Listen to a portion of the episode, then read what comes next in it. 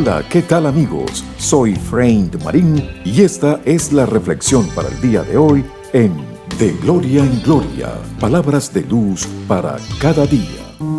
El Señor a través del fulano virus vino a recordarnos a nosotros, la humanidad, que no hay distinción de personas, ni de nacionalidad, raza, credo o estatus social.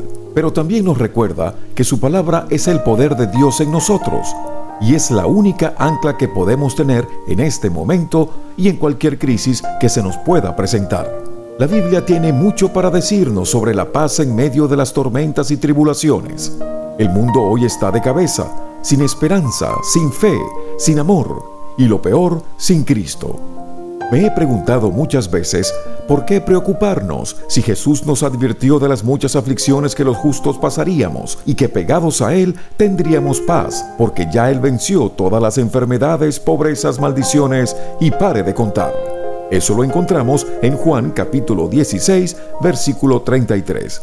Y también nos advirtió, estén firmes para el día malo, que no nos sorprendamos con la dolorosa prueba por la que estamos pasando, como si fuera algo extraño. Simplemente nos dice que le entreguemos todas nuestras ansiedades, afanes, preocupaciones a Él, porque Él tiene cuidado de nosotros.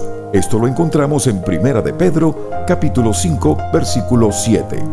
Digámosles en este día, gracias Señor, porque tus tiempos son perfectos no nos vamos a quejar.